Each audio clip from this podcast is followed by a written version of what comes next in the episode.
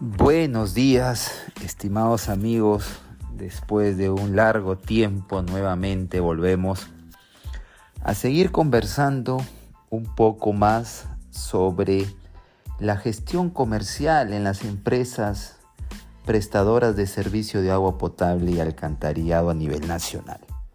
Siempre sustentando, respaldándonos bajo el marco normativo que emite el ente regulador, para este caso la SUNAS. Hoy vamos a hablar un poquito del medidor de las conexiones domiciliarias. Toda conexión domiciliaria debe contar con un medidor para poder tomar las lecturas y poder verificar los consumos reales que, que hacen nuestros usuarios y poderles facturar lo que realmente consumen. Pero hay que tener en cuenta algo. Yo no puedo instalar cualquier medidor. El medidor que se tiene que instalar en una conexión domiciliaria tiene que contar con un certificado de aprobación de modelo o de homologación, emitidos estos por el Instituto Nacional de Calidad, que es INACAL. Entonces, yo antes de poder instalar un medidor o comprar un medidor para ser instalado en una conexión domiciliaria, primero tengo que saber si es que este medidor tiene un certificado de aprobación de modelo. Y este certificado de aprobación de modelo lo da INACAL, que es el Instituto Nacional de Calidad. Primero tengo que verificar eso.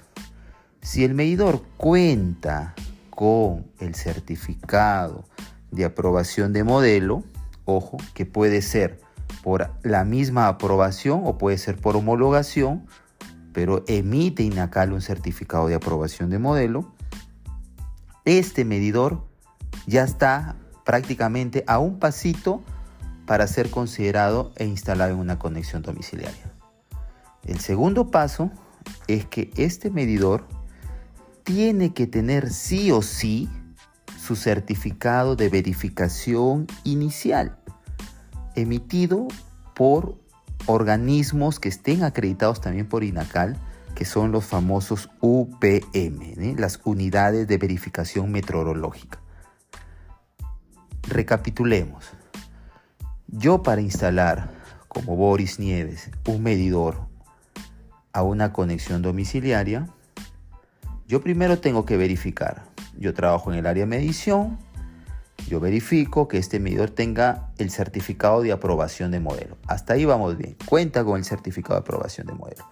Ahora, como el medidor viene prácticamente de, fábrica, se podría decir son importados, yo tengo que hacerles que pasen unos ensayos, unos ensayos iniciales. Y esos ensayos iniciales son los, eh, una vez que estos cumplan y pasen las unidades de verificación meteorológica, me otorgan un certificado de verificación inicial.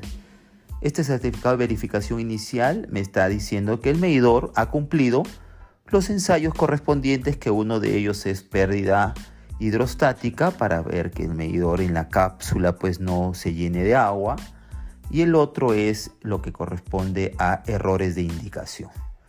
Este tema de errores de indicación forma parte de la contrastación de medidores que hacen las empresas para poder ver que estos no subregistren o sobreregistren, estén dentro de los límites de errores permisibles. Entonces yo tengo que tener dos condiciones para poder instalar un medidor. Que tenga certificado de aprobación de modelo y que tenga el certificado de verificación inicial y que el resultado haya salido aprobado. Recién ahí yo puedo instalar ese medidor en la conexión domiciliaria para que sea el instrumento de medición en las facturaciones que le hacemos a nuestros usuarios. Así que chicos, chicas, no se olviden, con respecto al tema de los medidores, es importante que antes de la instalación, los amigos que trabajan en el área de medición, de micromedición, primero tengan en cuenta ello certificado de aprobación de modelo y certificado de verificación inicial. Una vez que lo tengan, recién puedo instalar ese medidor en las instalaciones, conexiones domiciliarias de nuestros usuarios. Espero haberlos podido ayudar en este pequeño podcast sobre el tema del medidor y ya vamos a volver con otros temas muy importantes en los cuales todo trabajador del área comercial tiene que conocer. Muchas gracias.